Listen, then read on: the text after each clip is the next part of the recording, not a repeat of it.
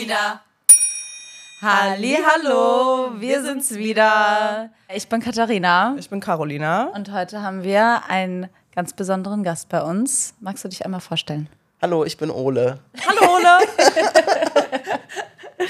Ähm, genau, wir haben uns für die heutige Podcast-Folge wieder jemanden eingeladen. Wir sind sehr aufgeregt, dich bei uns zu haben. Wir freuen uns sehr, dass du hier mit uns sitzt. Ich freue mich auch. Hi. Wir sind Hi. ehrlich gesagt auch wirklich so kleine Fangirls. Ja, wir haben deine Videos immer so beobachtet Schlimm. und haben schon sehr lange überlegt, dich anzuschreiben. Und als es dann passiert ist, da waren wir den ganzen Tag richtig aufgeregt. So, oh mein Gott, oh mein Gott, das passiert wirklich. Also ich heiße nicht nur Ole, sondern Ole Liebel. So findet man mich Ja, genau. im Internet. Magst du dich einmal 30 Sekunden lang vorstellen, was du machst, wer du bist und warum du hier sitzt? Also warum du im Internet bist. Ja, gerne. Ähm, also, wie gesagt, ich bin Ole Liebel.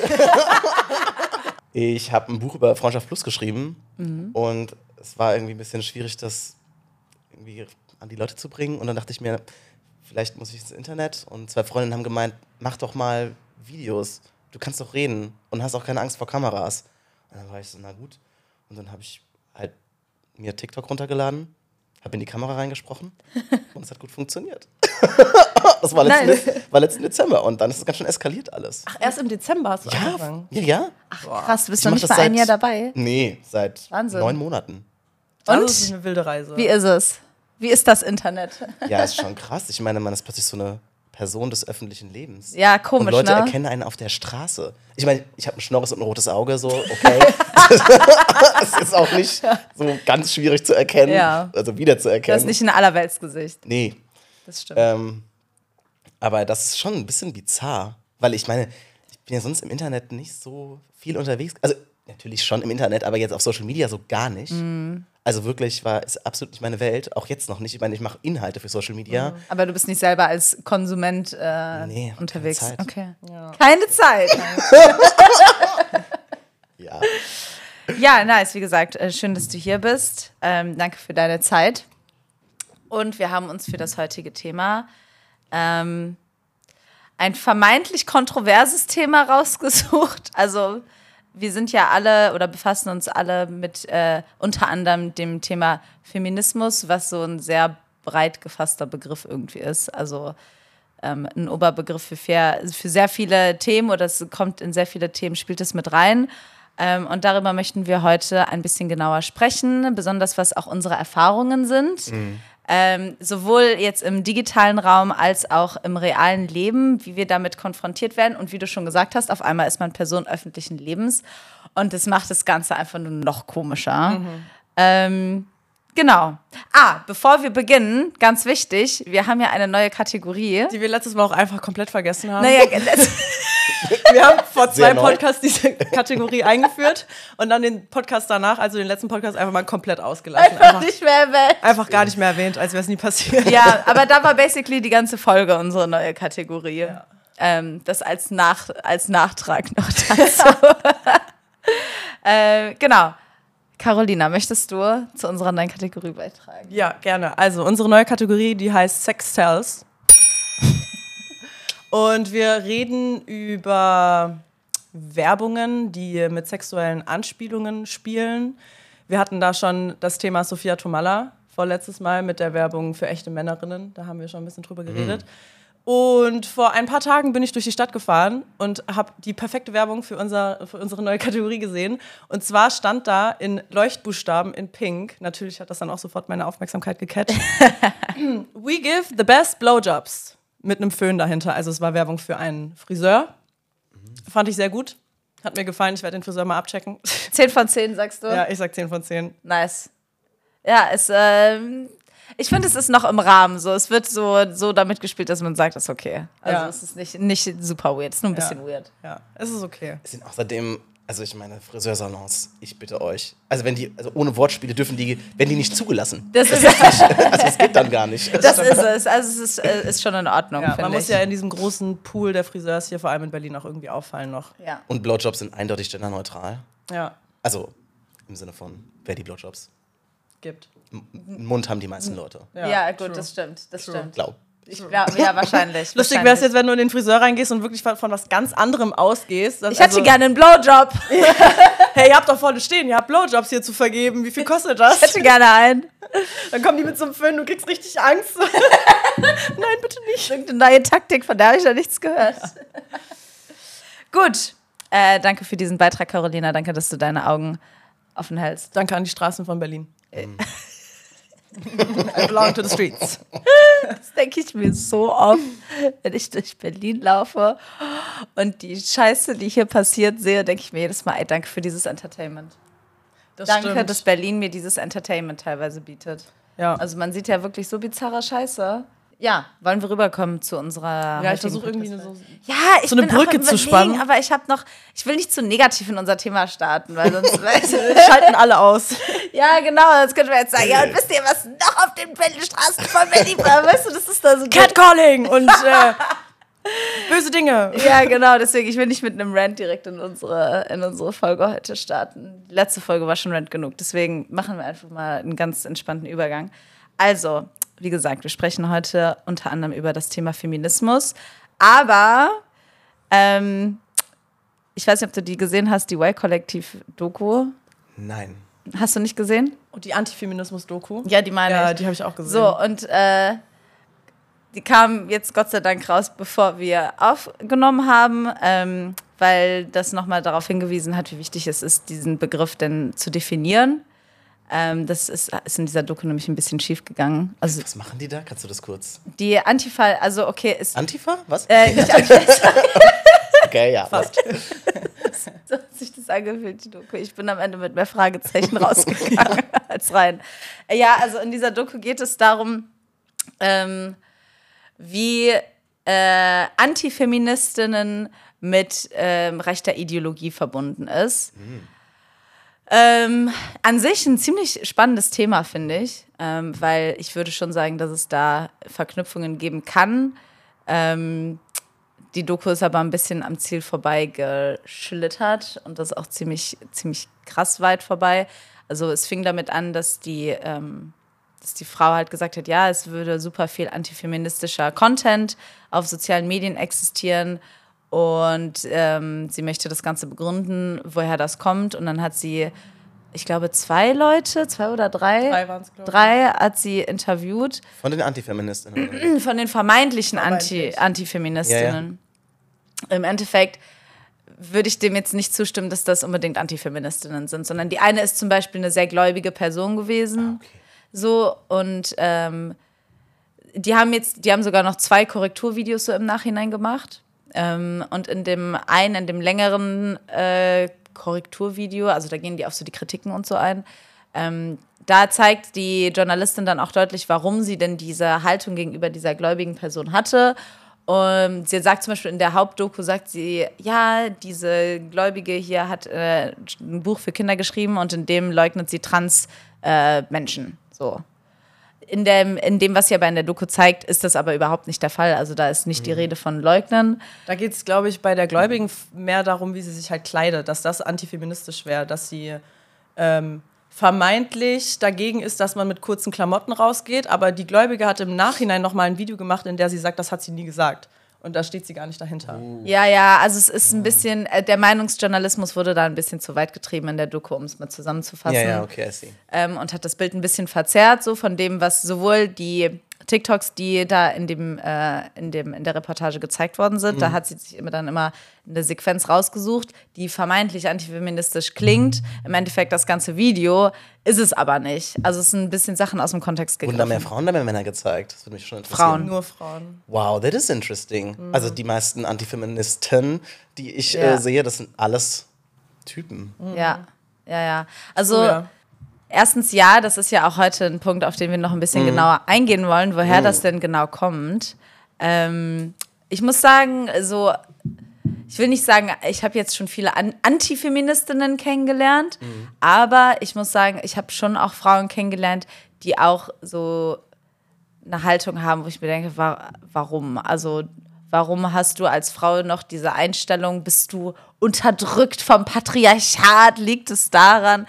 Es gibt auch eine Frau in den USA, die, die ist wirklich Antifeministin, weil sie sagt, öffentlich im Fernsehen, Frauen sollten nicht das Recht zu wählen haben. So. Uh. Und also das ist ganz deutlich äh, eine Antifeministin.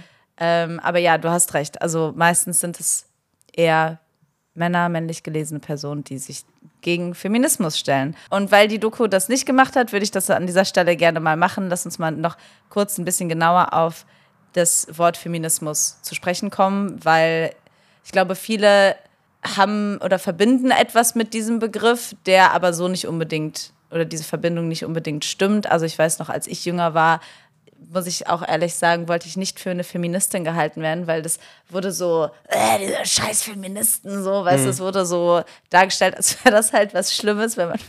Beschweren sich immer nur und es ist irgendwie nicht sexy. Ja. Genau. Also Ja, ja, genau. gerade gerade sozusagen, äh, wenn Frauen Feministinnen sind, also dann wird ihnen sozusagen jeg jegliche Lustfähigkeit Ja. abgesprochen. Ja, ja, ja, genau, genau. Ja. Genau. Und deswegen würde ich ganz gerne noch ein bisschen genauer auf diesen Begriff mal zu sprechen kommen. Und vielleicht fangen wir mal da an, woher dieser Begriff oder woher Feminismus eigentlich kommt. Magst du uns das kurz zusammenfassen? Wow. Ähm, Also nur als Wo ist dein Buch? Wo ist dein Notizbuch? Gott. Äh, naja, ich meine, Feminismus ist halt so voll die alte Bewegung. Ich glaube schon immer, wenn Frauen in irgendeiner Weise unterdrückt wurden, Hm. als Frauen, haben sie sich dagegen gewehrt. Ähm, ob man das jetzt gleich Feminismus nennen möchte oder nicht, weiß ich nicht. Ich glaube, damals haben sie das nicht Feminismus nee, nee, genannt. das sowieso ne? nicht. Also die Begriffsgeschichte ist immer eine andere, aber Ja. sobald sich Frauen, äh, ähm, also sobald Frauen als Frauen unterdrückt werden, sich zusammenfinden, organisieren, was dagegen tun, Ja. würde ich das erstmal feministisch nennen. Mhm. Äh, und das hat es, glaube ich, schon immer und in allen Kulturen gegeben, wo das passiert ist. Äh, jetzt so der westliche Feminismus fängt mit der Französischen Revolution an. Also, Ah, echt? Geht das so weit zurück? Weil ich hatte jetzt so den, äh, den Beginn des, der Frauenbewegung, sage ich jetzt mal, äh, so 19. bis 20. 20. Jahrhundert verzeichnet, wo Frauen gesagt haben, wir wollen halt auch wählen dürfen und wir möchten gerne gleiche Löhne haben und so. Voll, also da, da ist es auch nochmal richtig stark Mhm. geworden, worden, aber äh, so die erste Feministin, die dann auch richtig so ein Pamphlet und so geschrieben Mhm. hat dagegen und so, das war im Zuge der Französischen Revolution, Olympe de Gouges. Äh, Ah. Die war richtig, richtig kontra. Äh, oder dann ein Jahr später Mary Wollstonecraft. Also das waren so die ganz frühen Für was haben die, oder was, wenn du sagst, die haben, Wahl- also das Slogans, äh, Da ging es auch um äh, Bürger- und Freiheitsrechte. Ah, also ja, ich meine, die okay. Französische Revolution hat ja dann sich für Menschenrechte eingesetzt und die haben gesagt, naja, okay, äh, Frauen sind auch Menschen. Menschen. News. Ich weiß, es ist ein bisschen schwierig zu verstehen, so, aber es ist jetzt nicht, also die bürgerliche Revolution ist Ja. jetzt nicht nur Männersache. Ähm, und haben sich dafür eben eingesetzt. Aber klar, ich meine, im 19. Jahrhundert, wo dann nochmal äh, ganz andere Sachen waren, auch mit den ganzen Industrien und äh, dass Frauen halt an den Herd gedrückt wurden, weil die Männer die Industriearbeit gemacht haben und auch sich demokratische Staaten immer weiter durchgesetzt haben und dann auch Wahlrecht ein Riesending wurde, haben sie natürlich für faire Löhne, für Mitbestimmung, also politisch äh, ge- gekämpft. Und da waren auch deutlich mehr Leute, die da unterwegs waren, auch einfach die lesen und schreiben konnten. Ich meine, wer konnte zu Zeiten der Französischen Revolution lesen und schreiben in der Landbevölkerung? Das ist schon verrückt, ne? Das ist nicht so lange her, Leute. Man braucht ja auch eine Stimme. Also Ja. deswegen, ich meine, so, so schwarzer Feminismus, wie gesagt, Frauen, die sich organisieren und irgendwas tun, die hat es schon immer gegeben. Aber dass er sich überhaupt artikulieren kann und in Büchern oder in Filmen oder in weiß Gott was sich verbreiten kann, das braucht ja erstmal Leute, die lesen und schreiben können. Also überhaupt erst die Möglichkeit zu haben, das Wort selber zu verbreiten. Absolut. Ja. Wahnsinn. Ich wusste nicht, dass das so weit sich zurück. Oder der Begriff, wie du schon gesagt hast, die, der Begriff ist nochmal eine andere Geschichte, aber ich hätte jetzt nicht die Verbindung damit geschaffen, aber ja, im Endeffekt hast du recht, eigentlich. Und immer wenn Ja. Sich eingesetzt wurde. Ich meine, im 20. Jahrhundert ist natürlich alles voll eskaliert, aber da gibt es Ja. dann auch so Schriftstücke und Filme kamen überhaupt das Medium zustande und dann konnten Leute und Radio oder es so. war viel einfacher, überhaupt was zu verbreiten. Voll. Ne? Und sich auch irgendwie global zu vernetzen. Ja, ja, ja. Dann hast du natürlich irgendwie jedes Jahrzehnt eine neue feministische Strömung, die irgendwie einen anderen Akzent setzt, ob das jetzt irgendwie so ein Radikalfeminismus ist oder ein Queerfeminismus oder intersektional und antirassistisch oder weiß Gott was. Also Genau. Anarchistisch, spirituell. Äh, Das, ja ist alles, auch, ja. das, das ist auch, das beschreibt auch eigentlich perfekt, in welcher Phase wir uns jetzt momentan befinden. Ähm, genau, weil der, der Feminismus hat sich äh, ja in sehr viele kleinere Bewegungen, sage ich mal, oder, oder ja, Bewegungen äh, unterteilt. Und das hast du gerade schon sehr schön zusammengefasst. Also ich habe mir gestern auch noch mal äh, die verschiedenen Strömungen äh, ein bisschen durchgelesen. Teilweise ähm, stehen die sich ja auch ein bisschen gegenüber. Absolut. Ähm, Die Frauen sind ja keine homogene Masse. ja, genau. Die Geflüchteten auch nicht. Also, Ja, ja, Das genau. wird ja immer so genannt von den anderen. Die, die einzige homogene Masse. Und auf der einen Seite stimmt das, also man wird sozusagen, wenn Frauen als Frauen unterdrückt werden, dann ist natürlich irgendwie eine, eine Gruppe, die. Wenn Frauen nicht mehr das Recht zu, äh, wählen So. zu gehen, zum Beispiel, dann, Das gilt ja, es für alle dann sind Frauen. es, genau, Voll. genau, Ja, So. genau. Aber natürlich, wenn man sich dann die Frauen anschaut, dann denkt man, oh ja, da gibt es schon, schon auch Vielfalt. Ja. Ja, tatsächlich. Man sollte es kaum meinen. Wir sind alles individuelle Wesen. ähm, ja, ich finde es ein bisschen äh, schwierig tatsächlich, wenn, also wenn mich jetzt jemand fragen würde, äh, welchem Feminismus gehörst du an? Mhm. Ich glaube, ich könnte nicht eine klare Antwort geben. Same. Oder? Ich habe mir das auch nochmal alles genau durchgelesen. Dann beim liberalen Feminismus war ich so, ja, I see myself. Und dann habe ich weitergelesen und war ich so, okay, da sind aber auch Punkte, wo ich sagen würde, stimmen schon eher zu. Also ich, für mich konnte mich da jetzt auch nicht einordnen, in welchen Feminismus ich sagen würde, da sehe ich mich am ehesten. Aber ich glaube, das muss man auch gar nicht. Nee, überhaupt nicht, um Gott. Gottes Na, Willen. also- um Gottes Willen, nein. Ich meine, die kommen ja aus, einer, aus verschiedenen Bevölkerungsgruppen oder verschiedenen politischen Perspektiven oder so. Und dann kannst du eher gucken, wo kommst du halt her. Also, Ja. wenn du jetzt irgendwie, also ich bin aus, auf einem kleinen Kaff in Rheinland-Pfalz groß geworden, dass ich jetzt nicht den fetten antirassistischen Feminismus gefahren habe in meiner Ja. Jugend, weil einfach halt nur White People um mich herum war oder also, so. Also Ja, klar. Noch äh, relativ viele äh, Russen und Polinnen und so, aber jetzt nicht, also nicht wahr? Ja. Das ist natürlich was anderes, als wenn ich in einer Nachbarschaft irgendwie aufwachse, wo, weiß ich nicht, 60, 70 Prozent der Leute äh, People of Color oder Schwarz sind oder Wo so. man tagtäglich halt damit konfrontiert wird. wo man ne? tagtäglich damit konfrontiert ist. Und ja, also Wo man auch besser in den Austausch kommt mit diesen voll. Menschen. Ich bin halt eher so aus meiner, aus meinem, aus meinem Werdegang halt eher queer, feministisch sozialisiert oder politisiert. Also, ja, keine Ahnung, das, das, ich habe hab mich halt damals geoutet so und hatte einen Freund und dann war das irgendwie auf jeden Fall so, eine, so ein Lager, wo man dann schon drin war. Und Also wo die Leute anderen im. Moment, also das heißt in, ein, ein Lager, aber in das du dich selber rei- reingesteckt hast, klingt doof, aber oder eher wo halt die anderen außenrum gesagt Ja. haben, ah ja, du gehörst ja sowieso zu denen, Nee, wieder aber- zu dieser homogenen Masse. Im Sinne von, also ich meine, man kann natürlich Feminismus super classy definieren, einfach es geht um das Herrschaftsverhältnis von Männern und oder das Ja. Geschlechterverhältnis von Männern und Frauen und es gibt nur Männer und Frauen, aber man kann natürlich Feminismus ein bisschen weiter fassen und sagen, es geht um eine körperliche Selbstbestimmung, um eine geschlechtliche Selbstbestimmung, um eine sexuelle Selbstbestimmung und plötzlich hast du dann die ganzen Queers irgendwie so mit angedockt, die dann auch also jetzt Unsere Zeit ist Wir können aufspringen, Leute. Solidarität. und dann ist man halt irgendwie Gott, wir lachen, aber es ist eigentlich so. so ist man halt so in der Soße mit drin. Wisst ihr, Ja, ich meine? verstehe, Also Ich verstehe, ich verstehe. Ähm, wie alt warst du, wenn ich fragen darf? Ungefähr, als du gesagt hast, okay, ich äh, befasse mich jetzt ein bisschen mehr mit. Teilweise dann sind es ja auch gesellschaftskritische Themen. Also wenn man mit in die Suppe geschmissen wird oder damit reingehört, dann befasst man sich ja, oder viele jedenfalls, sich ein bisschen intensiver damit. Ich glaube, das war so ein schleichender Prozess. Ich meine, am Anfang, klar, so als Jugendlicher ist es natürlich mehr so eine, das, das kommt mehr durch so eine Lebenswelt und wie man Beziehungen gestaltet mit seinen Friends und was da so passiert und ja, keine Ahnung. Aber so richtig dann so politische Theorie, sich in Bücher reinknien, das kam dann erst so im Laufe der Zeit, auch im Studium dann. hm, Habe ich bis immer mehr gelesen, immer mehr. Und jetzt mache ich Videos drüber und muss eh die ganze Zeit den Kram lesen. Ja, ja, ja. Ja, Also also- jetzt sind es zwei Fliegen mit einer Klatsche. Ne? Wenn du vorher sowieso schon gelesen hast, dann kann man es jetzt auch weiter, weiter nach draußen verbreiten. Ins wilde Internet. Oh Gott, ins wilde Internet. Genau. Mit feministischen Themen, oh Gott. Da würde ich nämlich jetzt auch gerne mal deine Meinung zu hören. Also wir können ja auch gleich mal ein bisschen erzählen, was da so unsere Erfahrungen zu sind, weil wir sind ja da aber zwei Mhm. Eben, eben. Frauen. Frauen. Was? Oh mein Gott, Frauen Wer haben hat denn die eine Stimme? Wer hat den Mikrofon in die Hand gedrückt?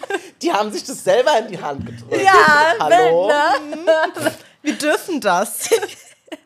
Ähm, ja, genau. Wie sind, wie sind deine Erfahrungen in den letzten neun Monaten gewesen? Weil ich denke mal, dadurch hat sich das Ganze, was vielleicht im realen Leben sowieso schon teilweise, womit man so mit Sachen, Themen konfrontiert wird, aber das multipliziert sich dann irgendwie, finde ich, im Internet nochmal. Ja, ich bin da halt super naiv reingegangen. Ich meine, ich habe einfach gedacht, okay, ich mache jetzt einfach Videos. Und das habe ich gemacht. Und es haben Leute gesehen und kommentiert.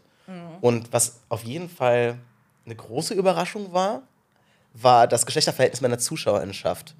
Also ich weiß Ah, nicht, ja? wie das bei euch ist. Also bei mir, also auf, Ti- Tik- auf TikTok, Ja.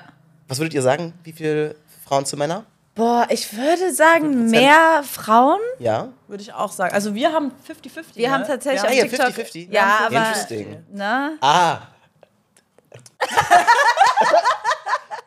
Okay. So, ne? äh, also auf TikTok haben wir tatsächlich 50-50. Wundert mich auch überhaupt nicht. Mhm. Ähm, dementsprechend kommen natürlich auch manchmal äh, oder sehr häufig halt ja, Nachrichten ja. rein. ähm, ich würde jetzt mal bei dir vermuten, dass es so 70-30 ist. Hätte ich auch gesagt, 70-30. Vielleicht sogar noch mehr Frauen. 90-10. Was? Was? Niemals. 90-10. Krass. Das ist krass. Das ist richtig krass. Und ich schwöre euch, von den 10% Männern, also ich meine, das ist immer automatisch bei TikTok so, Ja. von den 10% Männern, also das ist locker die Hälfte Schwestern. Also bei aller Liebe. Krass. Okay, heftig. Wahnsinn, da hatte ich TikTok ja echt in eine, in eine Bubble reingeschickt. Ich glaube, dass meine Themen auch für also mehr Typen interessant sein könnten, aber Mhm. und auf, äh, auf Insta sind es äh, 85, 15. Also nicht Auf Insta ist es mehr? Äh, Nee, nee, weniger, also sorry. Bisschen, ja. Aber Wahnsinn. Aber immer noch so in demselben Spielraum. Weil das ist bei Fall. uns tatsächlich andersherum. Also bei uns ist auf äh, TikTok gleich, also wirklich Mhm. ziemlich, wirklich 50-50. Ähm, und auf Instagram ist es aber mehr so 70, 75 Männer. okay. Ah, 75 Männer? Männer. Oh, wow. Ja, ja, auf Instagram haben wir mehr Männer. Interesting. Ja, ja. Make them listen.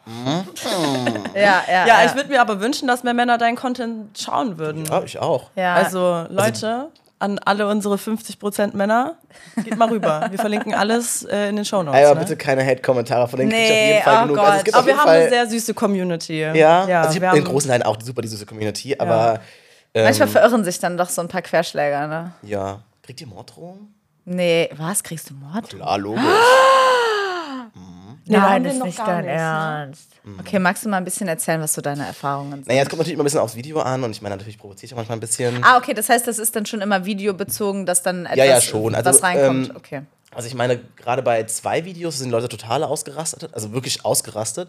Das eine war über Frauenhass und Männerhass, wo ich einmal darüber gesprochen habe, dass ich es ein bisschen albern finde, das gleichzusetzen, weil ähm, Frauenhass unter, Frauenhass unter ganz anderen Bedingungen entsteht als Männerhass. Und ähm, ich Männerhass äh, aus, einem, aus einer politischen Perspektive verstehen kann. Ah, ich glaube, das Video habe ich sogar gesehen. Ja. ja, ja das Video habe ich gesehen. Und Alter, was sind Leute. Also ich meine, natürlich, ähm, wenn ich jetzt ein Video einsteige mit, ich habe nichts gegen Männerhass, weiß ich schon, dass ich damit polarisiere. Aber das ist Ich ja auch der Sinn davon, Das ist ne? auch okay. Ich meine, es ist, da denkt man sich so, Leute, es ist TikTok. Ja? Wir haben hier jetzt eine Minute und 30 Sekunden lang, um irgendwie die politische Einbettung von der Emotion zu erklären. Ja, so, ja, ja. Das ist das jetzt nicht auf einem Diskurslevel von einem 45-minütigen Seminarvortrag ist ja Dann würdet ihr es aber auch nicht schauen. wow. so.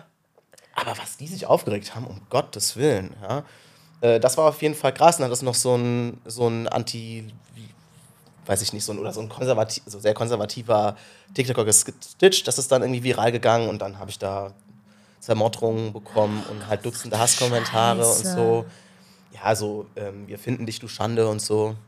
Naja, und ich denke mir so, Leute, Wahnsinn. wirklich so. Wahnsinn. Ich mache Videos und trage Lidschatten. Ja. Gibt schlimmere Dinge im Leben Ja. als dies. Das, also da, das, da frage ich mich auch ganz oft, du reagierst oder die Leute reagieren dann, wenn die wirklich, also ich meine, bis zu einer Morddrohung zu gehen, das ist schon krass. Das finde ich schon echt krass. Also ist jetzt nicht so, dass mich diese Themen tagtäglich oder diese Kommentare, whatever, tagtäglich begleiten würden, so, ne? Das kann man, also kann man, glaube ich, ganz gut differenzieren irgendwie. Ähm, aber sowas geht dann ja dann doch schon einen Ticken weiter als nur äh, ihr scheiß Schlampen oder whatever wir für Ja. Kommentare bekommen. Und dann auf so einer Basis so viel Hass und ich denke mir so, why? Warum die Lebenszeit? Da Warum dreht man, da das dreht ist man durch. halt. Ne? Das ist es halt. Wir hatten, Ähm, wir hatten erst vor kurzem ein Video, was äh, viral gegangen ist auf Instagram. Das Oh war ein Gott. Video, in dem haben wir beide einfach nur Spaß gehabt. Also es war so ein bisschen so Okay. ein Quatschvideo. Da hat Marc uns ähm, Quizfragen vorbereitet und in dem Video ging es um die weitgespritzteste Spermamenge. Also Spermamenge. wie weit ist am weitesten mal Sperma geflogen? Ja. So. Und wir sollten halt dann raten. Ja, und So. ich habe dann halt auf ganz dumm 75 Meter geraten gehabt. und 70. Das war auch meine Reaktion. So, und das, das, das war halt das Video, ne? Also Wir lachen und haben Spaß und dann ist das Video auch wieder Um vorbei. das gerade bildlich vorzustellen. Ich meine, welche, welche Projektilenergie. Ja, im Nachhinein dachte ich mir, okay, heftig. Also in dem Moment, ich war so, Das ist Körperverletzung. Leute auch, Also für alle Beteiligten. da kannst du ein Auge mal ausschießen, ja. Ja. Manche haben das auch genauso aufgefasst, was es halt im Ja. Endeffekt war. Einfach witzig, Voll, ne? Und äh, man muss einfach mitlachen, wenn man dieses Video sieht, weil es einfach lustig ist. Ja. Aber mein Gott, haben sich manche aufgeregt. Ja. Also das Ah, Video. Frauen, da sieht man mal wieder, dass sie auch. Ja, genau, das war dann auch oft der Kommentar. Eine Blondine ist ja klar. Die, Oh, also, das no. ist ja. Ja, den ja. Blondin, Blondinen-Kommentar kriege ich ganz oft im Internet. Ähm, was war noch? Was war so die Klassiker? Women und dann eine Tasse diese Kaffee. Tasse. So, Women. Ist wohl so ein Reddit-Ding irgendwie, so ein. Ja, ja, ja. Also es ist einfach, im Endeffekt ist es einfach so ein herabwürdigendes Ding irgendwie. Ja. Das kam ganz, ganz viel. Es kam auch super viel, ähm, ja, da sieht man mal, dass die noch nie jemanden angefasst haben. So auf Teen irgendwie.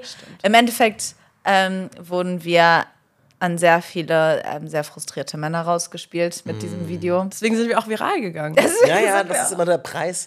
Man merkt so, wenn die Community noch so kommentiert Ja. und plötzlich erreicht das Video so einen Kipppunkt Ja. und denkt man so, oh, das ist gar nicht mehr so jetzt- friendly. Ja, ja, ja. Also das wurde dann auch irgendwann ziemlich eklig einfach. Also so ein, zwei Kommentare haben wir dann auch gelöscht, weil die wirklich ein bisschen drüber hinausgehen. Weißt du, ich habe nicht persönlich ein Problem damit, wenn du jetzt hier anfängst, äh, Frauen, weil so das zeigt einfach mehr dein Charakter als meinen, so ganz Absolut. offensichtlich. Ähm, aber wenn es halt wirklich hinübergeht zu schierem Hass und was auch, wie soll ich das am besten sagen, also zu Gewaltfantasien hinüber, hinübergeht, dann finde ich, hat das unter unserem Video nichts mehr verloren. Das lösche ich dann auch.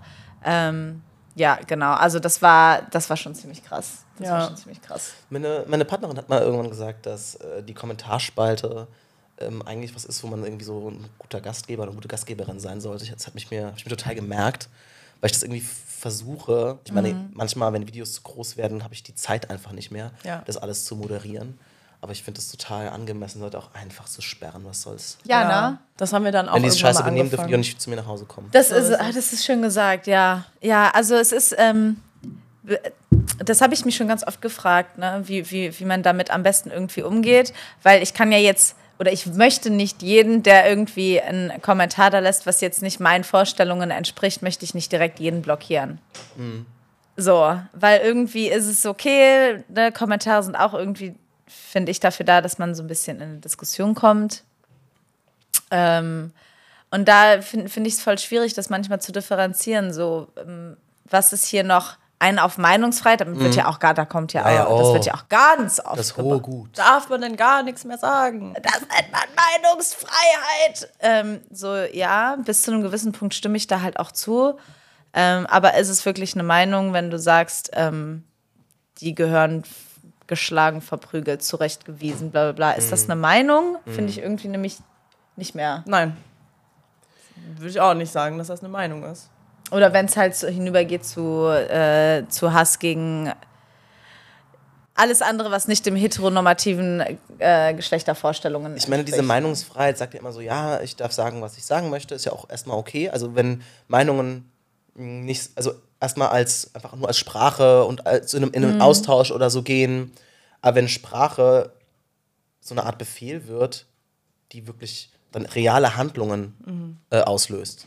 Und das ist ja jeder Aufruf zu Gewalt. Ja, genau, genau. mir leid, das, das, ist das die Grenze ist, überschritten. Das, das, das, Also- Genau das ist es nämlich, dass ich mir denke, okay, ich weiß, dass genug Leute im Internet unterwegs sind, die sowieso schon eine gewisse Mhm. Vorprägung, sage ich jetzt mal, haben auf gewisse gesellschaftliche Themen, was finde ich momentan auch extrem stark ist. Also wir, teilweise sind das auch total irrationale Kommentare, wo ich mir echt denke, was geht ab? Also dass dann gesagt wird, bei, wenn ich mir sowas anschaue, dann äh, äh, wünsche ich mir, dass die grün versiffte Politik äh, tatsächlich gewinnt, damit alles hinunterstürzt. So, das kommt zum Beispiel unter so ein Dingens von uns.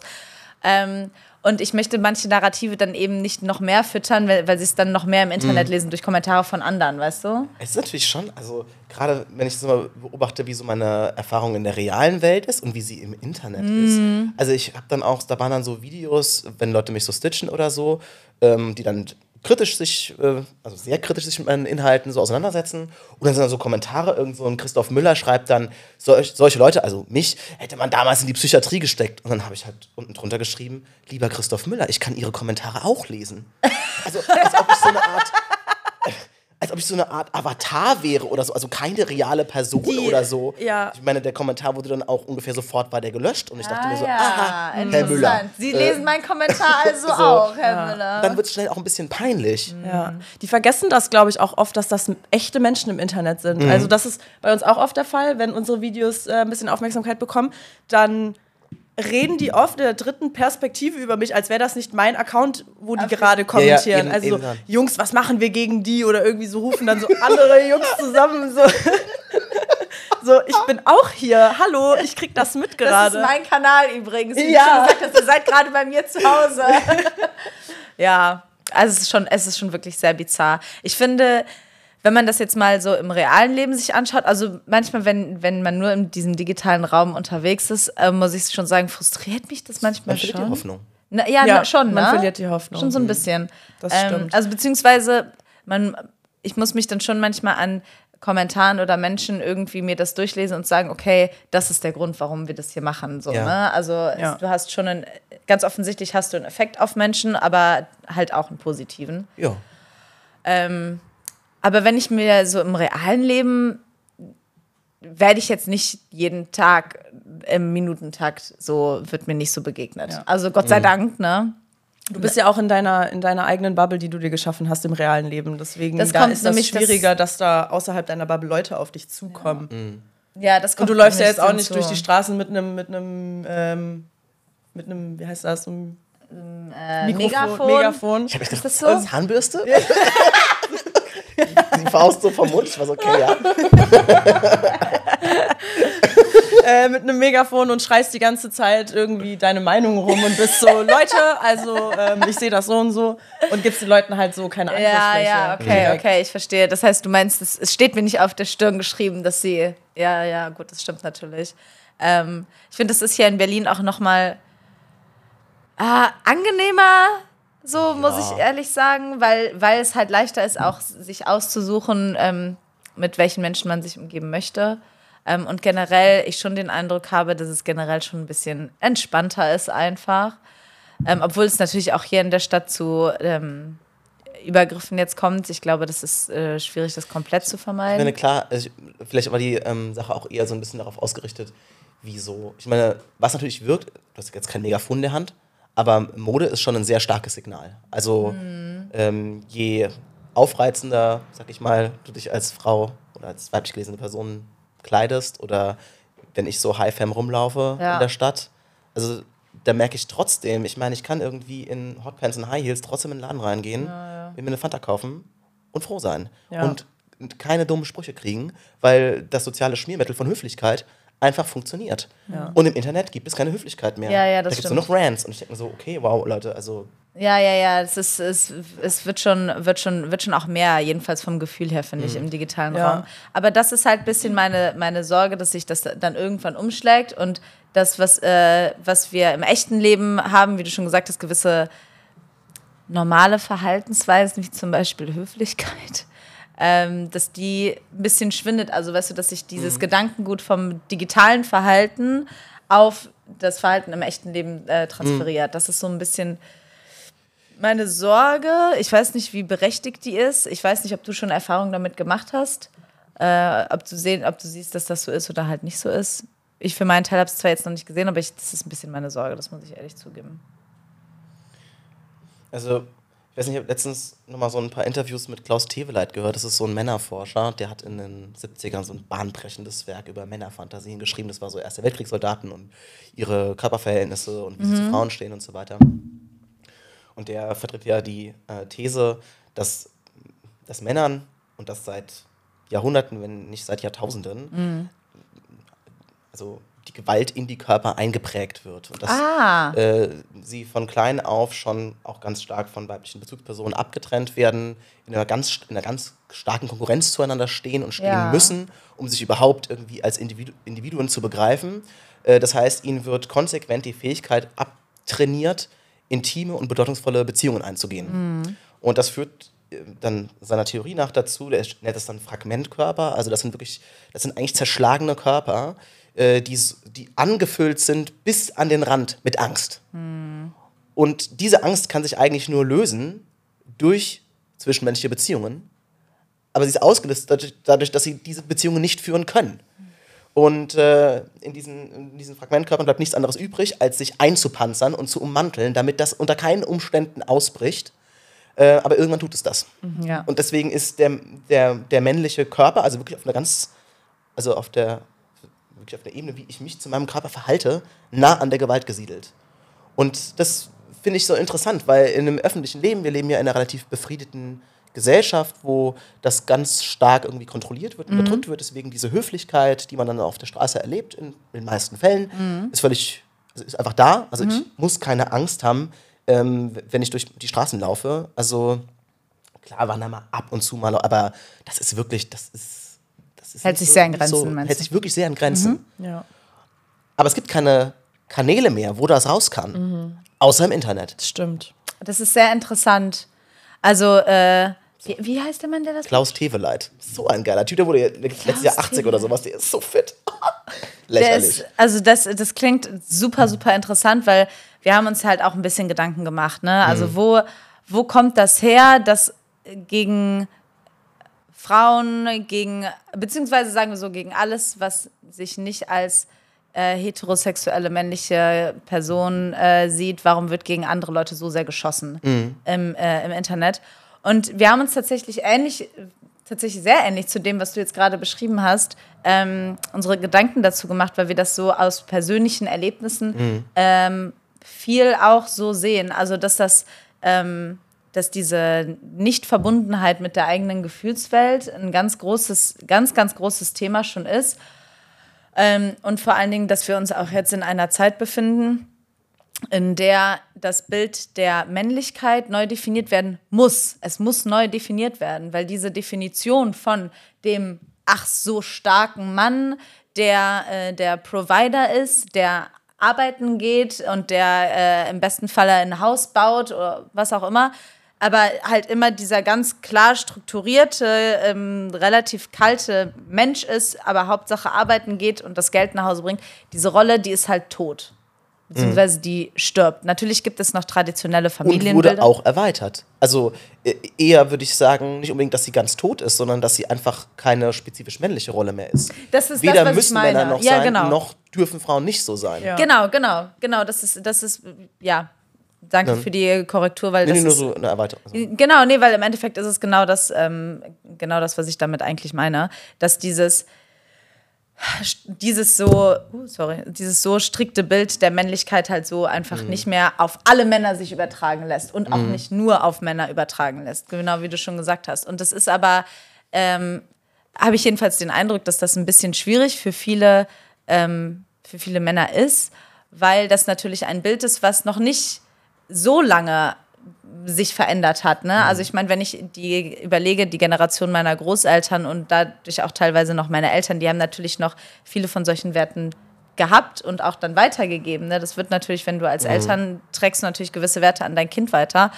Und ich habe manchmal das Gefühl, dass dieses Bild ähm, noch als Wert weitergegeben wird, aber in eine Welt weitergegeben wird, in der das nicht mehr aktuell ist. Weißt du?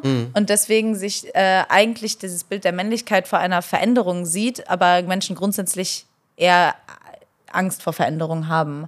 Und so ist es halt ein, äh, ja, weiß ich nicht, ein bisschen, ein bisschen schwierig ist für, für viele junge Männer, glaube ich, oder auch ältere Männer, ähm, sich, neu, sich neu zu definieren und sich in ihrer Männlichkeit neu zu definieren, weil jetzt dürfen Frauen genau das Gleiche. Also, wie du schon gesagt hast, dass es nicht mehr nur auch auf Männer ähm, zugeschrieben ist, dieses Bild der Männlichkeit, in Anführungsstrichen, ähm, sondern wir dürfen jetzt auch arbeiten gehen und wir können jetzt auch ein Auto fahren und ich kann jetzt auch selber mir ein Haus kaufen, wenn ich das möchte und eine Familie gründen.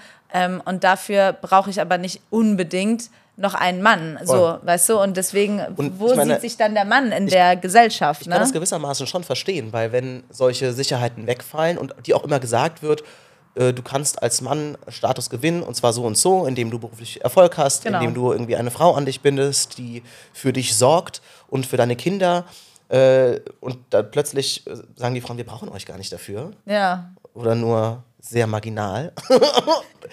ja. Dann ist die Frage, ja, woran bindet sich denn eigentlich dann dein Selbstwert, dein Richtig. Gefühl, irgendwie es erreichen zu können? Genau. Es ist ja nicht so, dass das, äh, also ist ja auch so eine Konkurrenzerweiterung. Es ist ja nicht so, dass alle Männer, nur weil sie Männer sind, sofort an Status gewinnen. Also das war ja noch nie so. Ich finde es auch so eine übertriebene Vorstellung von dem Patriarchat, dass alle Männer Macht haben. Das war noch nie so und das ist auch nie so. So Macht und Geschlecht sind, auf, sind verschränkt im Patriarchat. Und zwar, dass Männer tendenziell ganz andere Möglichkeit haben, an Macht zu kommen. Aber natürlich geschieht das nur gegen andere Männer, Ja. die genauso unterdrückt werden müssen, wie, also nicht genauso, aber die auch unterdrückt werden müssen. Alle Frauen sowieso. Fast alle. Und äh, ja, keine Ahnung. Und plötzlich sind dann halt Männer, die wahrscheinlich dann sehen, der Feminismus, der weitet einfach nur die Konkurrenz aus. Ich muss mich nicht nur gegen andere Männer durchsetzen, sondern jetzt auch noch gegen alle Frauen. Genau. Ja. Und was halt da noch äh, mit reinspielt, dass ähm, Frauen auch gar nicht so schlecht abschneiden in vielen Bereichen. Oh no. So. Also, also es ist halt auch wirklich Konkurrenz. Es ist nicht Ja. nur, hahaha, ja, Voll. die Frauen, lass die mal machen, sondern ähm,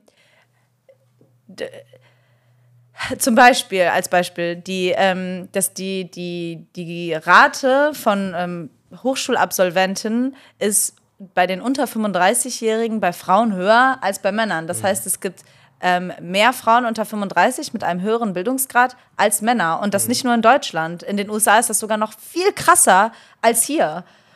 Ist Und das, obwohl Frauen noch gar nicht so lange studieren dürfen wie Männer. Genau, genau. So, was im Endeffekt jetzt dann zur Folge hat, dass, äh, dass sich Antifeministen aufregen, weil äh, jetzt kommen die Frauen und nehmen uns auch noch die Jobs weg, so einen auf.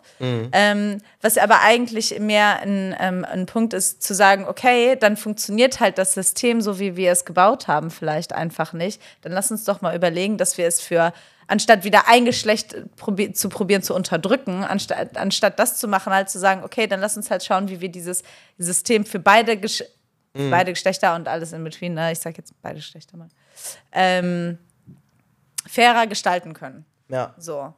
Ähm, aber das äh, ist, ist natürlich auch wieder mit Ver Veränderung verbunden. Ne? Und da schließt sich dann auch wieder der, der Kreis ein bisschen. Ja, und dann kommen ja noch die Queers und lösen irgendwie diese Grenzen zwischen Männern und Frauen auch noch Ja, auf. genau, genau. Also der Unsicherheitsfaktor geht noch weiter. Und das wird dann irgendwie nicht nur mit Angst, sondern auch noch mit Ekel besetzt. ja.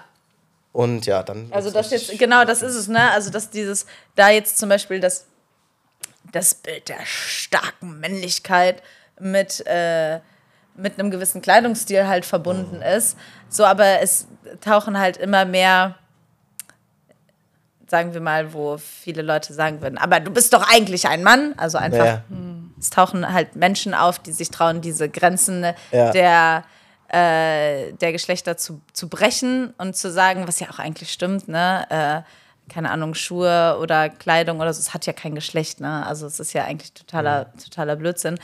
Und die das wirklich umsetzen und das, und das tragen. Und ich, ich finde, man, ich habe keine, also ich würde jetzt nicht sagen, dass ich Angst vor Menschen habe, die halt sich trauen, einfach zu tragen, was sie wollen, sondern ich empfinde das eher als Stärke. So. Und das ist halt wieder diese, die, die Stärke, die als Konkurrenz angesehen wird, weil da kommt jetzt einer daher, der hat äh, einen, einen, einen Rock an, aber strahlt mehr Stärke aus als du, vermeintlich starker Mann, mit äh, deiner Cargo-Hose und deinem, weiß ich nicht, Muscle-Top oder keine Ahnung. Ich weiß Ich weiß auch nicht, was die tragen. So, ne? Aber Cargo-Hose ist schon ein guter Anhaltspunkt. Auf jeden Fall unter Knie dann ab. Ja, genau. Genau, Ja. genau, genau, genau. Und dann äh, ein- so ein, so ein Muscle-T-Shirt. Also, wenn ihr das machen wollt, Leute, ne, um Gottes Willen, ich Ja, voll. sitze jetzt nicht hier, um euch zu schämen. ein bisschen, aber nein. Macht, wie ihr wollt. Ne? Jeder soll ja das tragen, was, was, was jeder beliebt. So, da, genau darum geht es ja. Ja, genau ich würde, eher, ich würde einfach ja. eher die Industrie auffordern, aufzuhören, diese Cargohosen zu produzieren. Also diese Knielangen. Diesen also Weg zu gehen. Ich kann den, Den Weg der meine, Veränderung. Ich meine, natürlich kann man jetzt individuell irgendwie Typen dafür schämen, dass ihr Modegeschmack zu wünschen übrig lässt, aber mal ehrlich gesagt, geht mal in die Ja, Fashion-Abteilung äh, äh, in, die, in die Männersektion. Ja, da ja. fallen euch die Augen raus vor grau, schwarz, oliv. Das ist ja, furchtbar. das, ist, das stimmt schon. da ist ja weiß schon richtig fesch. Ja, das ist auch schon ein bisschen traurig, ne? Also ich habe das tatsächlich auch schon öfter von Männern gehört, die so ein bisschen so gesagt haben, es ist irgendwie schon ein bisschen schade. So Frauen haben so viele Mega. Möglichkeiten, sich zu auszudrücken und zu kleiden und wir Männer halt gar nicht. Ey, sexy Unterwäsche für Männer gibt es literally nicht. Also ganz billig kannst du dir dann auf Etsy oder Alibaba dann irgendwie so ein 50er-Pack Strings aus Plastik kaufen. So braucht kein Mensch. Aber weißt du, dass da einfach mal Ja. hochwertige, gute. Hey, manche Typen haben einfach einen niceen Booty. Ja. Und ich möchte alle Typen auffordern, mehr von ihrem Booty zu zeigen. Also au- auf Größen auch zu achten, so, so. dass man da, ich meine, hallo? Einfach ein bisschen das Gefühl für den eigenen Körper dadurch auch zu bekommen. Ja, und ne? schöner Arsch ist ein schöner Arsch. Also Das ist noch ein Pluspunkt. ist auf jeden Fall ein Pluspunkt. Und ich denke, da kann ich auch in eurem Namen mitsprechen. 100%ig. Kann ich 100%ig. unterschreiben. Kann ich, kann ich unterschreiben. good ass. Ja, Ähm, aber, ja, ich, ja. ja, aber so, weiß ich nicht, einfach einen, einen qualitativ hochwertigen Thermometer zu, zu kaufen, forget it. Ja. Also, ich habe mir jetzt einen von Versace gekauft, weil das der einzige war, den ich gefunden habe. Es waren gut investierte 50 Euro. ja, Versace ist aber auch, also ich meine, äh, wenn man sich die Geschichte von Versace anschaut, der Typ hatte einfach, also er hatte halt auch einfach Geschmack. Ja, aber ich würde mir schon wünschen, dass es vielleicht auch jetzt nicht unbedingt nur in dem Segment Nee, klar. äh, nee, klar. irgendwie ordentliche. War zwar gut investiertes Geld, aber das kann man halt auch nicht zu häufig Nee, investieren. definitiv nicht. Deswegen habe ich aufgehört, BHs zu tragen. Kein Geld. Aha. Ah ja, ich habe Kein Geld. Prioritäten. Ja, es ist ja, also ich finde, es ist aber auch ähm, eine gute Priorität, die man da setzt. Ich möchte es auch nicht mehr, haben wir ja schon drüber gesprochen. Ja, wenn wir beim Thema äh, Kleidung sind gerade, ich habe mich erst vor ein paar Tagen mit einem Kumpel von mir unterhalten, der geäußert hat, dass er in der heutigen Zeit, in der wir leben, Angst davor hat, noch ein Normalo zu sein. Und das fand ich irgendwie auch eine interessante Aussage.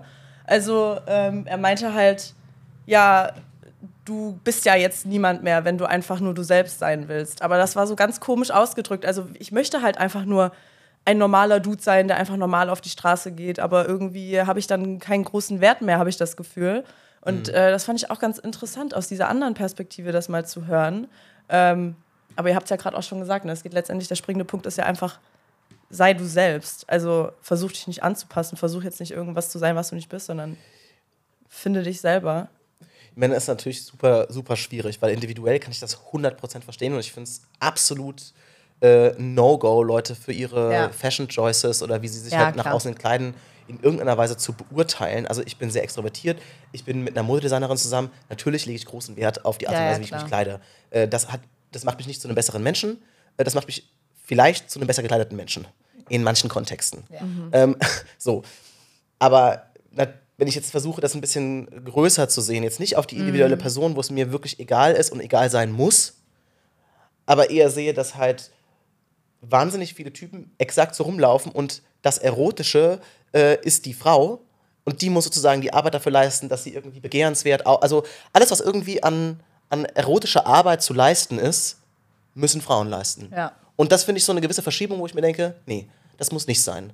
Und äh, wie, eine, wie eine Männlichkeit funktioniert, die sich auch sehr stark um eine eigene Körperlichkeit und so kümmert. Ich meine, das ist ja so dieses äh, David Beckham-Sache, so der, der metrosexuelle Mann. Das war ja ein Inbegriff von einem natürlich auch sehr konsumorientierten, aber 100% männlichen, heterosexuellen Mann, der halt trotzdem mit Skincare und Ja, Augenbrauen ja, ja, und Mode und schick und so weiter. Also es steht dem jetzt auch nicht entgegen.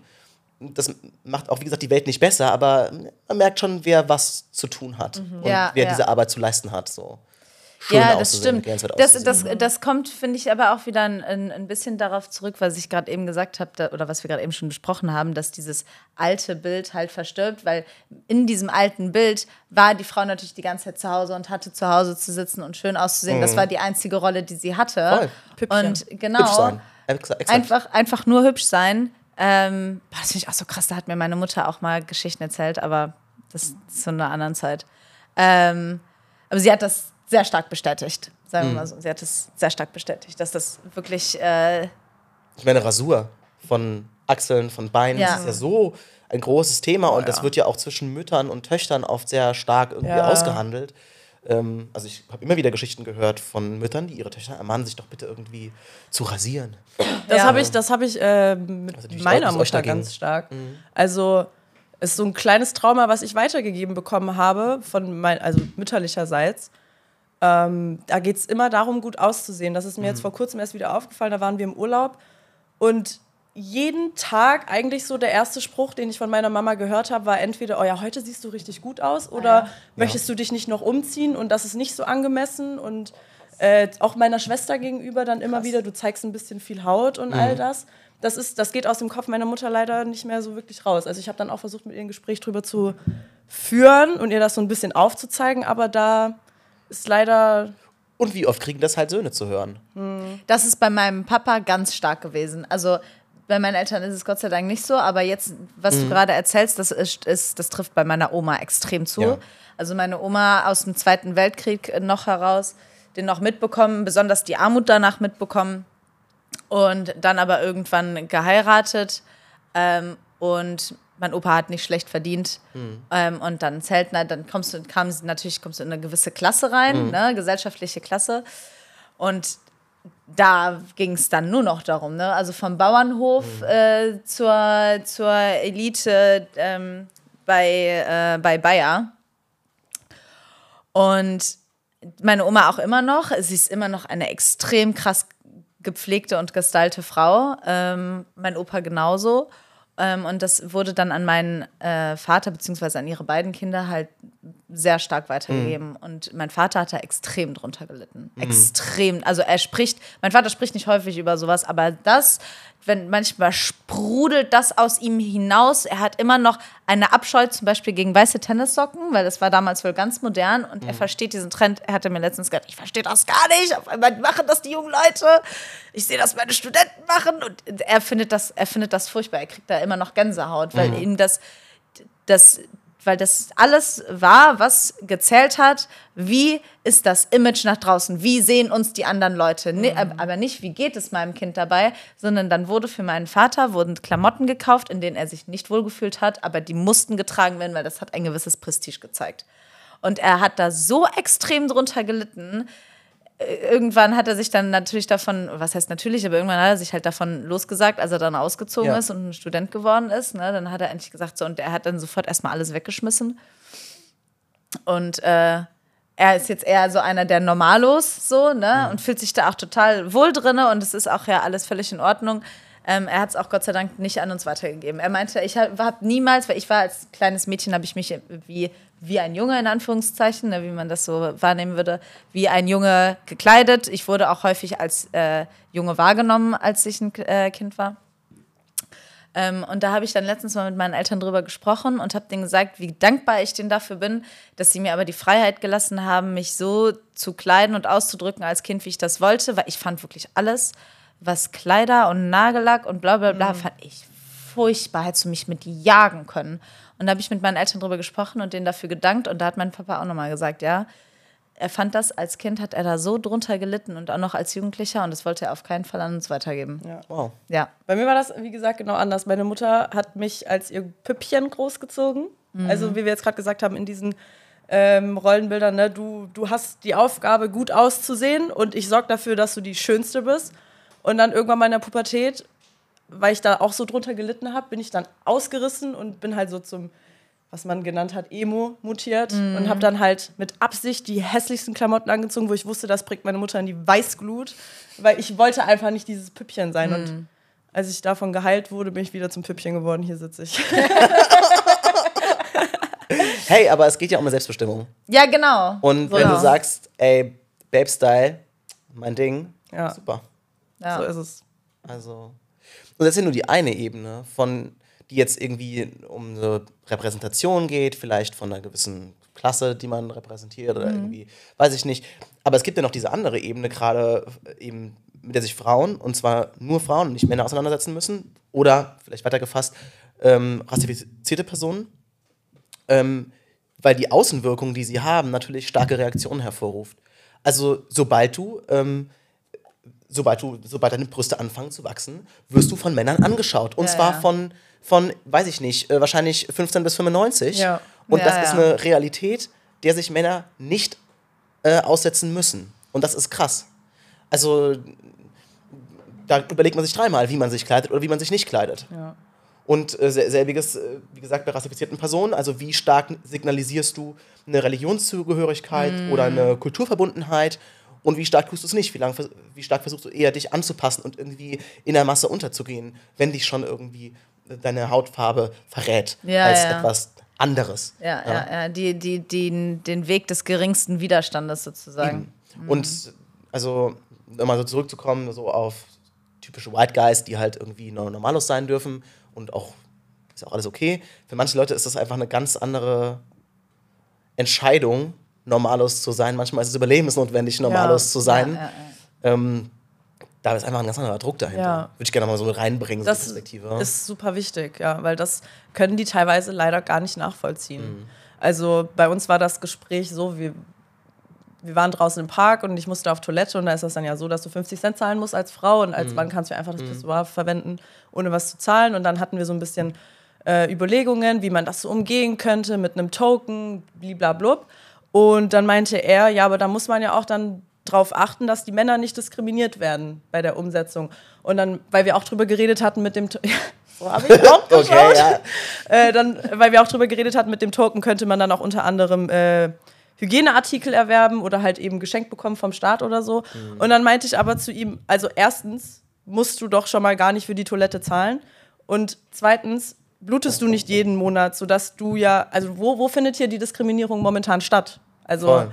die, die, ja, die können einfach nicht damit umgehen, also die, weil sie es eben nicht nachvollziehen können. Da äh, fehlt manchmal ein bisschen so die Reflektiertheit. Ja, das Leider. frage ich mich aber ganz, also das frage ich mich häufiger, ne? Also zum Beispiel ganz offensichtlich ähm, bin ich Caucasian, also ich bin eine weiße europäische Frau, habe dementsprechend hier in Europa oder hier in Deutschland nicht mit Rassismus zu kämpfen. So. Trotzdem bin ich mir bewusst, dass andere Menschen in der Gesellschaft hier das machen oder sich damit auseinandersetzen müssen, dem konfrontiert sind und Rassismus tagtäglich erleben. Und trotzdem bin ich mir ja auch der Folgen davon bewusst und ich bin mir auch bewusst, was das, also ich kann es nicht persönlich nachempfinden, aber ich bin mir schon im Klaren darüber, dass es das gibt und dass da was gegen gemacht werden muss, bla bla bla. Da frage ich mich ganz oft, aber wa also warum kann das bei zum Beispiel jetzt in dieser, in dieser Debatte, warum fehlt da häufig dieses, die Möglichkeit des Nachempfindens für gewisse Probleme, mit denen äh, ja, Weil es gemütlicher ist. Menschen sich nicht auseinandersetzen. Also weißt du, wie ich meine? Äh, Also weil es gemütlicher ist und auch dieses äh, leidige Argument, ja, was springt denn für uns dabei raus? Ja. Und ich denke mir so, ja, meine Güte. Also wenn Klos äh, für ähm, Menschen, die sich irgendwie hinsetzen müssen, Geld kostet Ja. und das wird irgendwie übernommen, dann zahlen alle mehr drauf. Auch ihr. Ja. Wenn es dadurch der Hälfte ungefähr der Menschheit besser geht, also wenn das kein Argument ist, warum ihr unbedingt noch irgendeinen Vorteil für euch braucht, ja, ja. ja, es tut mir leid. Also da, da, da Ja. hört es für mich auf. Ja. Feminismus muss Männern nicht gut tun. ja. Aber tut es ja Also im. Endeffekt Also- tut es das auch Nee, noch, das, kann kommt man noch mit sowieso, dazu. Das könnte man ja sowieso noch argumentieren, aber selbst wenn es für Männer nichts, aber auch wirklich gar nichts bringen würde, die Hälfte der Menschheit leidet weniger. Please, let's Ja. do it. Ja, also, ja. äh, das habe ich, das? das, Ja. das, das, habe ich auch schon öfter Das mal. ist dieser schwere Punkt, also den man einfach nicht nachvollziehen kann in dieser Debatte. Ja, ja, ja, genau. Also ich meine, im Endeffekt ist es, glaube ich, wieder daran gekoppelt. Es ist, man dreht sich da ja dann irgendwann echt die ganze Zeit im Kreis, ne? Aber ich glaube, das ist auch wieder daran gekoppelt, dass das bedeutet, okay, ähm, nicht nur äh, ziehe ich einen Vorteil daraus als Mann, sondern du wirst ja auch nicht mehr von der Gesellschaft bevorzugt. Das heißt, Ja. so gesehen, ich will, ich will jetzt nicht sagen, du ziehst einen Nachteil daraus, aber du verlierst halt gewisse. Vor genau, du, du verlierst halt gewisse Privilegien. Ne? Das kommt ja noch mit und dazu. entweder man ist ehrlich und sagt, ich will aber Privilegien haben vor anderen Menschen, Ja. die Frauen sind, die nicht weiß sind, die weiß Gott was sind. Ja, ja, so. ja. Das kann man ehrlich, kann man ehrlich behaupten. Und dann ist es auch irgendwo okay. Dann bist du Also wenigstens im Sinne ehrlich. von, dann bist du wenigstens Ja, ehrlich genau, mit deiner, genau, okay, okay, Äh, ja. Haltung. Aber so ein auf so, ja, irgendwie Humanismus, bla bla bla, Demokratie machen und Ja, dann ja, das ja. Abgeben von Privilegien als Diskriminierung betiteln, steil. Also steil. ja, ist schon, ist schon krass. Ist schon heftig manchmal. Stimmt, das habe ich so noch gar nicht überlegt. Also eigentlich müsste man ja, wenn, wenn man nochmal in eine D Debatte kommt, weil ich habe mich schon öfter mal in so einer Debatte gesehen, ähm, dann auch einfach wirklich eiskalt die Person damit von uns sagen, okay, weißt du was, dann sag mir jetzt ins Gesicht, dass du vor mir Privilegien haben möchtest, dass du denkst, du bist was Besseres als ich und deswegen in der Gesellschaft gewisse Privilegien haben möchtest. Und dann möchte ich das Gesicht sehen. Hit Ja. them with the facts. Das ist ein interessanter Punkt. Ah. Und dann Mic Drop und dann gehen. Ja, basically. Ich habe auch gerade überlegt, was kann man da jetzt noch hinten dran setzen. Aber wir möchten natürlich, ich möchte schon trotzdem auch nochmal ganz jetzt zum, zum Schluss von äh, unserem Gespräch darauf trotzdem eingehen, welche Vorteile das denn auch für unsere Männer in der Gesellschaft hat, wenn wir ähm, uns dem Feminismus so ein bisschen mehr zuwenden. Wir haben euch nicht vergessen. Wir haben euch nicht vergessen, so ist es.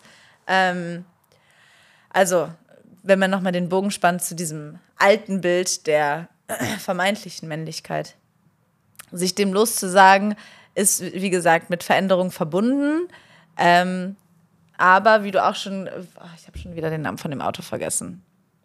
Ole ist mein Name. Nein, ich Sorry, ich musste. Eine gute Vorlage. das stimmt. Klaus, das Klaus. Teweleit. Ja, von ihm, der halt gesagt hat, dass basically das, der, der Mann in, mit seinen oder seine Emotionen in dem Körper gefangen sind. Das bedeutet ja im Umkehrschluss, ja, Männer haben Emotionen. Klar. Ne? Ich weiß, klingt verrückt, aber haben sie. ähm, mit dem Feminismus eben diese, diesen Ausweg oder diesen, diesen, diesen, diesen Leiter halt zu schaffen, dass man nicht mehr im Internet sich über alles, was nicht männlich ist, aufregen muss, sondern einfach in seiner, in seiner Person sein darf, mit seinen Emotionen sein darf und mit seinen Gefühlen sein darf und sich ausdrücken darf, wie man das denn gerne möchte. Und einfach im Endeffekt haben wir jetzt die ganze Zeit darüber gesprochen, wie gefangen teilweise die Menschen in unserer Gesellschaft in sich selber sind. Und das würde, bedeutet ja im Endeffekt, dass man das damit auflösen würde. Also dieses Gefängnis des Selbst. Im besten Fall. Ne? Also ist jetzt erst das, das einmal ein Argument, was man, was man damit anführen kann. Ja, ich gehe da auch ganz mit Klaus, Klaus Teweleit, also dass Beziehungen maßgeblich, und zwar intime, offene, ehrliche, gefühlvolle Beziehungen ein Schlüssel dafür sind. Also jetzt nicht nur romantische, ne? sondern Nee, nee, nee, einfach um generell Willen, ja. Nee, nee, nee, zwischenmenschliche wirklich, Beziehungen. also wirklich ich in- möchte es hier nur Form. noch mal einwenden. Und dass äh, eine, eine, eine Ge- Geschlechterherrschaft irgendwie, also gerade oder eine männliche Herrschaft, immer impliziert, dass mit Frauen schon mal ganz schwierig ist. Mhm. Also, obwohl es natürlich möglich ist in gewissen Partnerschaften, aber solange ein Herrschaftsverhältnis besteht, ist es schon schwierig, auf Augenhöhe sich irgendwie zu öffnen. Äh, und zwischen Männern, das ist ja nicht so, dass die jetzt alle total intime, close, warme Freundschaften führen, sondern dieses Herrschaftsverhältnis immer vertikal gedacht wird. Auch, auch Männer mit Männern konkurrieren. Und das ist ein großes Problem auch in Männerfreundschaften. Ja. Also es gibt ja auch Untersuchungen zu, dass dann auch mehr so Status, Job, Sachthemen besprochen werden, wo man sich irgendwie übertreffen kann mit Kompetenzen oder Wissen oder sowas. Und äh, das Reden über Beziehungen und Gefühle schon eher seltener passiert. Ja. Und ich glaube auch, dass, dass, ähm, dass wenn sich Geschlechterverhältnisse entspannen, andere Beziehungen möglich werden. Sowohl zum, ich sag mal, anderen Geschlecht, als auch mit seinen männlichen Genossen. Und dann damit ja auch zum eigenen Geschlecht, also so, wenn ich sage zum eigenen Geschlecht auch. Zum das- eigenen Richtig, Ja. genau, genau, genau, zum eigenen Körper und darin einfach Sicherheit finden, weil das ist, das ist es ja im Endeffekt, dass diese Sicherheit fehlt. Ne? Also wer, wer bin ich, wer bin ich in meinem Körper, wer bin ich als Mann, wer, welche, welche Rolle spiele ich in der Gesellschaft und das entspannt sich damit halt alles. Ne? Das Du wird sich halt auch sexuell auf jeden Fall zeigen. Weil ich Safe. meine, die, die im, im, in der Sex, im Sexuellen kommt es ja wirklich ganz, tritt es offen zutage, welches Verhältnis ich zu meinem Körper habe. Voll. Und wenn dieser Körper einer ist, der mit aller Macht zusammengehalten werden muss und der eigentlich nur gewohnt ist, sich nach außen zu zwingen und in irgendetwas einzudringen, in, in berufliche Räume, in öffentliche Räume, Ja. in Frauenkörper, ja, ähm, das ist eine, eine, eine Männlichkeit, die wieder nah an der Gewalt gesiedelt ist. Ja, ja, voll. Und sich dann zu öffnen, verletzlich zu werden, emotional, aber auch körperlich. Ich glaube, da, da geht noch einiges. Da geht noch einiges. Also aus äh, persönlicher Erfahrung kann ich das schon auch so unterschreiben. Also Ich hatte eher, als ich jünger war, was mit so, mit so Männern, die so, so waren. Das, also, das hätte man sich auch sparen können, das muss ich ganz ehrlich sagen. Nee, weil das einfach nie, und auch für ihn keine schöne Erfahrung war. Also Ja. das, das war für uns beide dann einfach ein, ja, man war halt da, ne? Wir haben halt beide teilgenommen. Aber das war es Ja. dann auch, Voll. weil halt nicht die Möglichkeit bestand, ähm, sich über dieses rein körperliche äh, zu connecten. Das, Ja. das war nicht möglich. Darf ich dazu noch was sagen? Ich weiß nicht, wie viel Zeit wir noch haben. Also, Wir können quatschen, bis wir umfallen. oh, wow, cool. Weil ich habe es mal irgendwann ähm, mal recherchiert, wo es um Sexualpraktiken ging und äh, wie eigentlich die Geschlechterverteilung ist, was anale Stimulation angeht. Und wir reden hier von Stimulation. Also jetzt nicht Penetration? Nicht irgendwo eindringen, sondern wirklich einfach nur die bloße Berührung.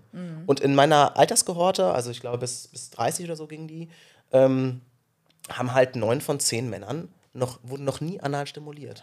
Und das, die Studie ist, keine Ahnung, zwei, drei Jahre alt oder so. Also an deutschen, ähm, an deutschen Männern durchgeführt. Wahnsinn. Und das steigt nicht unwesentlich im höheren Alter. Und ich denke mir so, natürlich muss das nicht jeder mögen. Aber wenn du siehst, dass genau in der gleichen Alterskohorte halt zwei Drittel der Frauen schon anal stimuliert worden sind, Ja, also das ja. völlig zum Standardrepertoire gehört, denke ich mir so, wow, da muss schon eine krasse anale Verdrängung stattfinden, um nicht zulassen zu können, dass eine der sensibelsten Stellen deines Körpers in irgendeiner Weise berührt, geliebkost, halt irgendwie stimuliert wird.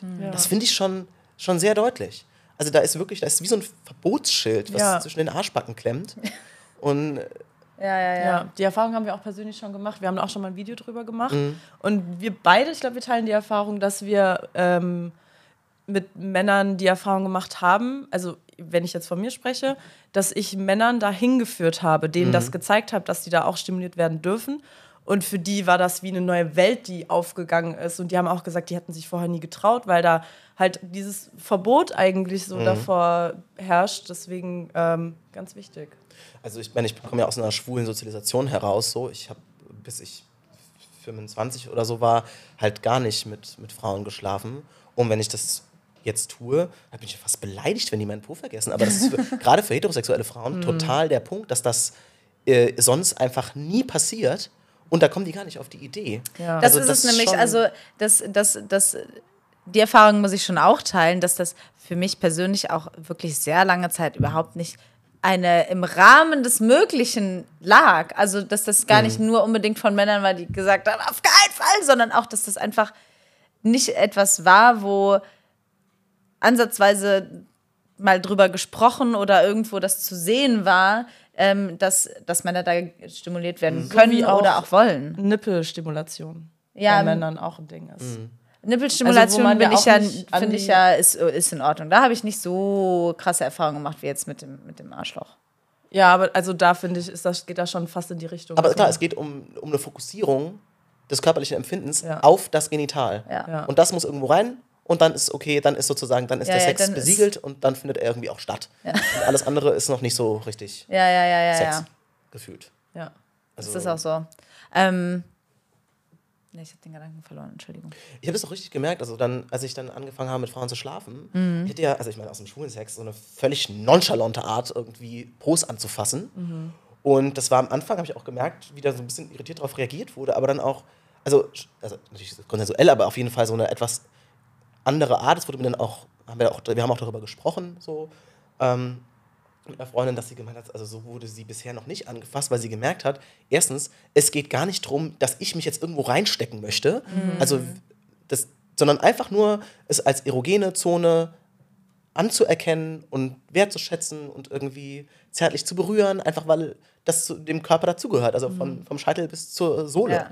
Äh, und äh, auf der anderen Seite, das aber auch nicht so besetzt war als irgendwie das, oh, jetzt darf ich ran und das ist was ganz Besonderes und das ist irgendwie dirty und das ist so, also, also, wenn, Ja. also wenn für Schwule äh, Analsex dirty ist, also das, dann weiß ich auch nicht mehr so ganz genau, also das wäre ja noch zu, also wild, das ist ja völlig normal. Also Ja, da, ja. da, und dann fällt auch so ein Erwartungsdruck weg. Du musst halt gar nichts mehr machen. Das ist einfach nur ein Teil deines Körpers. Ja, ja, Der genau. mu- Das muss ist es. nicht performen. Also, ich muss schon sagen, dass, ähm, wenn, also mittlerweile nicht mehr, aber so die ersten Male, wenn mir jemand äh, an die erogene Zone gegangen ist, war es schon damit auch damit verbunden. Mhm. Und das kann ich ne? Also verstehen. gleiche Erfahrung mit was machst du? So, also warum willst du jetzt da hinten hin? So, weißt du? Weil es genau dann auch wieder in die Richtung ging, so, also da, gar nicht die, die, die Möglichkeit in meinem Kopf war, dass es auch einfach nur um Stimulation geht und nicht um Penetration. Äh, exakt. Exakt. Also das war, das, die Erfahrung, die habe ich schon auch geteilt, das muss ich schon echt, muss ich schon echt sagen. Muss ich auch sagen, dass ich auch i- immer noch daran bin, überhaupt zu, zu, zu schauen, was, was und wie mag ich meinen Körper, aber sich damit auseinanderzufassen, ist halt essentiell. Egal welches Geschlecht man hat. An der Stelle. Punkt. Ähm, ja, ich möchte nun, ich möchte auch noch darauf hinweisen, mal von dem, wir haben jetzt über, über das Sexuelle gesprochen, ähm, was, ein, was ein großer äh, Bestandteil des menschlichen Daseins ist ähm, und damit auch die Körperverbundenheit.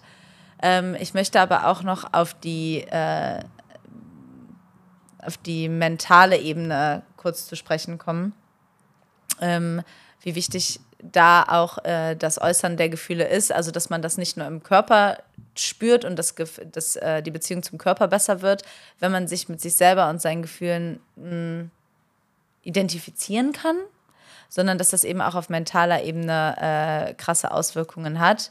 Ähm, und da können wir ja vielleicht einmal kurz darauf zu sprechen kommen, dass äh, bei Männern zum Beispiel die Selbstmordrate deutlich höher ist als zum Beispiel bei Frauen und das ja häufig damit in Verbindung gebracht wird, dass Männer eben auch in män männlichen Freundschaften nicht über Gefühle oder Beziehungen äh, sprechen, sondern das äh, probieren mit sich selber auszumachen.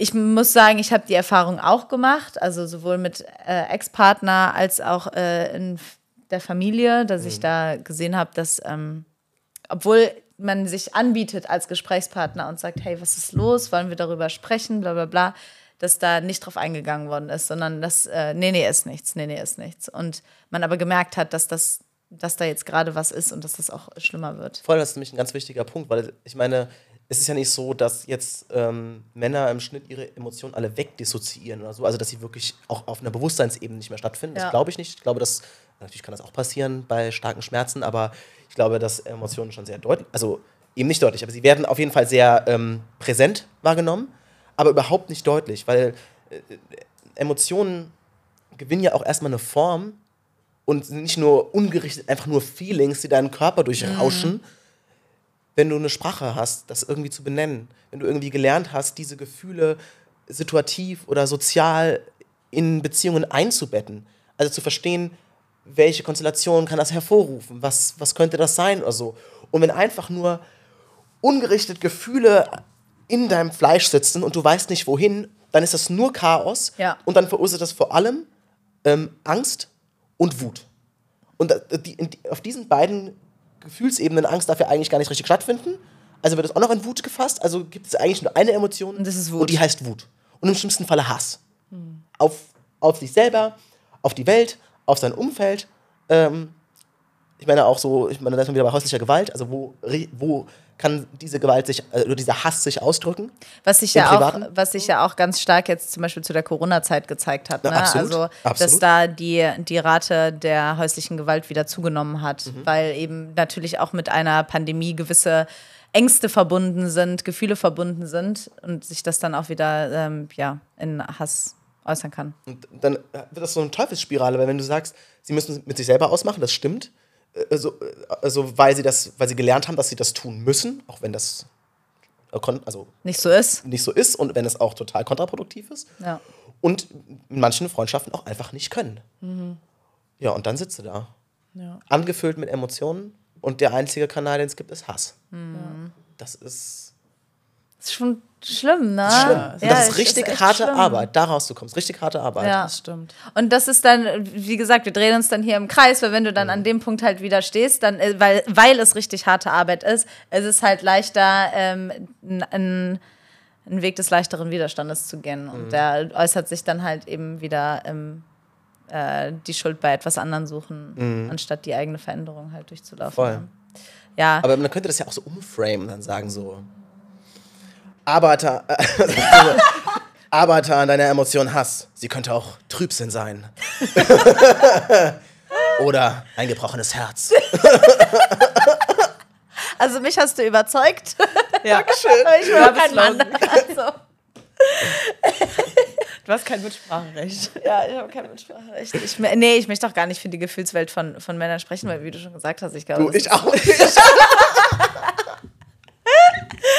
Keine Ahnung, Mann. ist, äh, ist glaube ich, schon schwierig, aber ähm, ja, falls uns auch nur eine Person zuhört, die da gerade mit zu strugglen hat, ähm, ich weiß, dass das schwierig ist, ähm, aber es gibt genügend Angebote, ich- wenn ihr euch nicht an Familie oder Freunde wenden möchtet, es gibt genügend Hilfsangebote, die ein offenes Ohr haben. Und glaubt mir, es ist nicht so schwierig, dahin zu gehen und mit den Menschen zu reden, wie man sich das vorher denkt.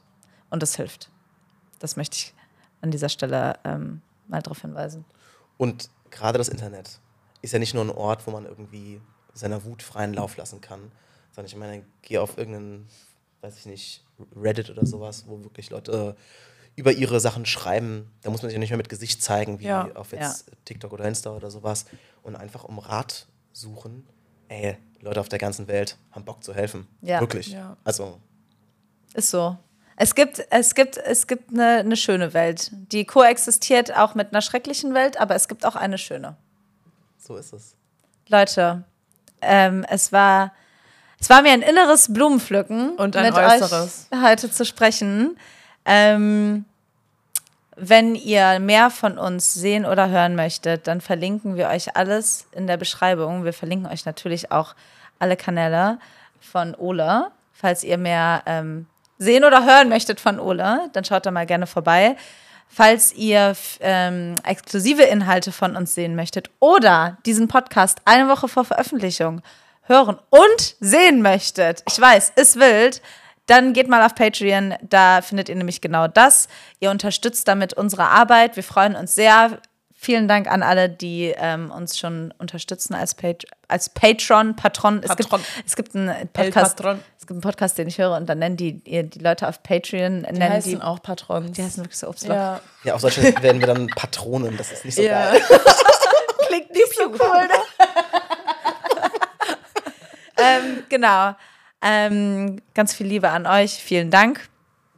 Hey, und Und- vielen Dank für die Einladung. Ich habe mich mega gefreut. Danke, Ja, dass du hier warst. Danke, war, dass du hier warst. wie du schon gesagt hast, ein inneres Blumenpflücken, ein äußeres Blumenpflücken. Pflücken. ähm, ja, gerne wieder. Lieber Ole, vielen Dank. Liebe Caro, vielen Dank. Ich danke auch. Und dann hören wir uns in zwei Wochen wieder, wenn es heißt, die schon wieder.